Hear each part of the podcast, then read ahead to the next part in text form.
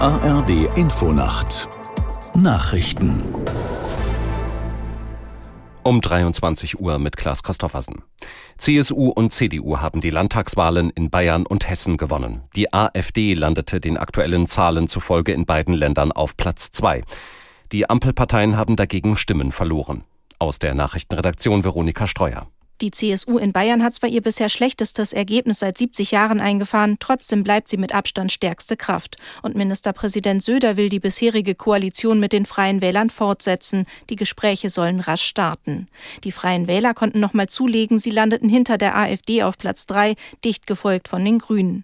Abgeschlagen auf Platz 5 die SPD. Die FDP ist deutlich an der 5-Prozent-Hürde gescheitert und nicht mehr im Bayerischen Landtag. In Hessen ist die CDU von Ministerpräsident Rhein klarer Wahlsieger geworden. Sie konnte sich auch noch mal steigern. Rhein plant Sondierungsgespräche mit SPD und Grünen, die beide hinter der AfD gelandet sind. Auch mit den Liberalen würde Rhein sprechen. Allerdings ist noch unklar, ob es die FDP in den hessischen Landtag schafft. Während sich die Parteiführungen von CDU und CSU sowie der AfD zufrieden zeigten mit den Landtagswahlergebnissen, herrscht bei den Ampelparteien Krisenstimmung.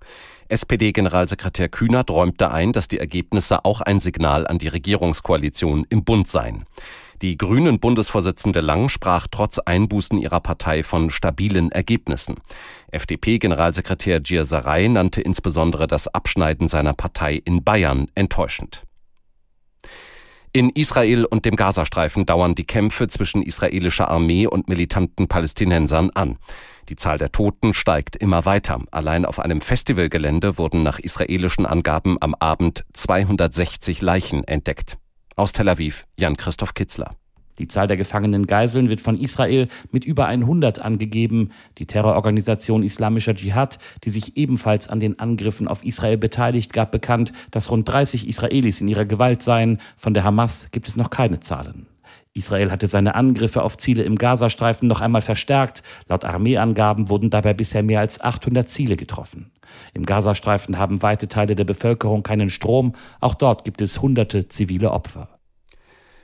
Zum Abschluss des siebten Spieltags der Fußball-Bundesliga hat Eintracht Frankfurt einen Heimsieg gefeiert. Die Frankfurter haben gegen Aufsteiger Heidenheim mit 2 zu 0 gewonnen.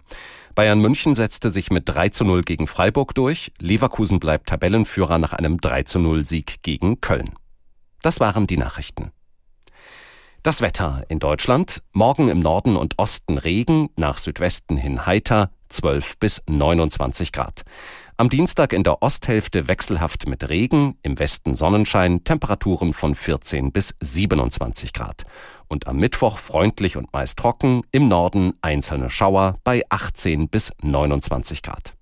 Es ist 23.03 Uhr.